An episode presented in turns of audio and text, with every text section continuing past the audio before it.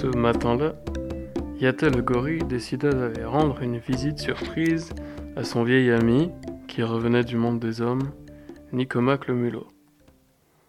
Aussi alla-t-il le voir dans le but d'obtenir davantage d'informations sur les coutumes surprenantes des hommes.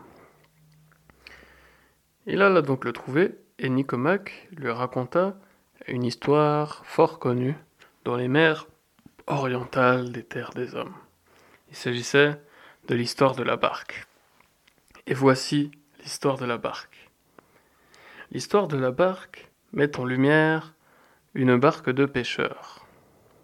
Et cette barque de pêcheurs se trouve à être heurtée par une barque vide au milieu du fleuve.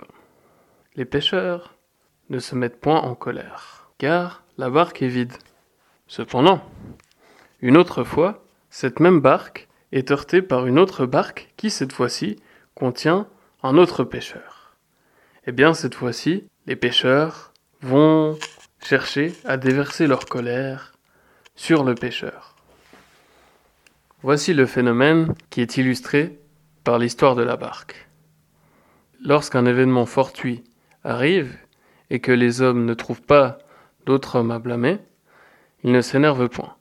Cependant, lorsqu'un événement fortuit se produit et qu'ils peuvent l'associer à un autre homme, alors cet homme devient la cible des mauvaises énergies des personnes qui ont subi le coup du sort.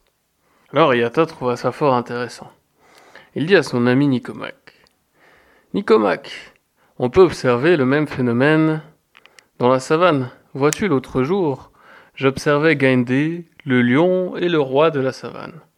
Et celui-ci a vu ses pattes être griffées par des ronces. Mais lorsque les ronces ont griffé sa peau, Gaindé n'a pas trouvé lieu de s'énerver.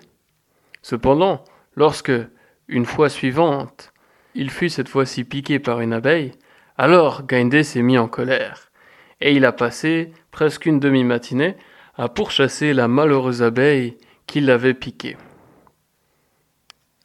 Voici donc la morale.